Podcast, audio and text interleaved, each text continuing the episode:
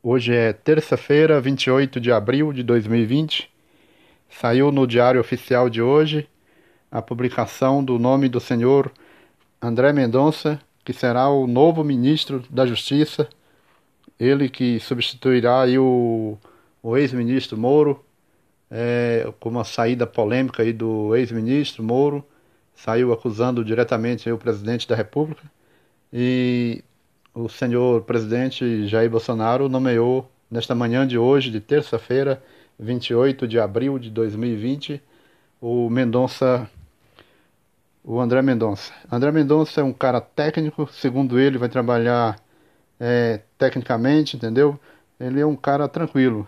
Ele que já faz parte do, da, do governo Bolsonaro, ele que vem da Advocacia Geral da União, então ele assumirá agora o cargo de ministro da Segurança do governo Bolsonaro.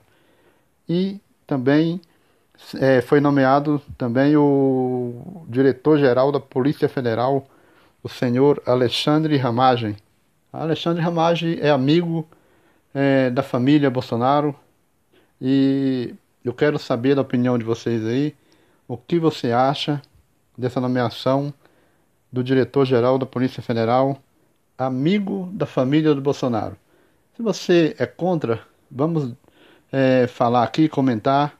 Se você é a favor, também é, vamos entrar em, aí em discussão, falar, comentar o que está acontecendo, entendeu? Vamos debater esse tema aí, muito importante para o Brasil.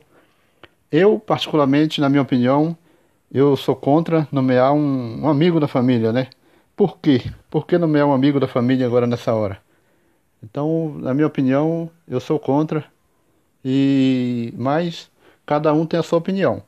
O presidente falou que não tem nada a ver, então ele nomeou o diretor-geral da Polícia Federal, o senhor Alexandre Ramage. É, aí cada um com a sua opinião. Eu particularmente não aprovo, mas vamos ver no decorrer do, do, do tempo aí, o tempo que vai dizer pra gente qual será a do diretor aí, o que, que ele vai desenvolver dentro da Polícia Federal.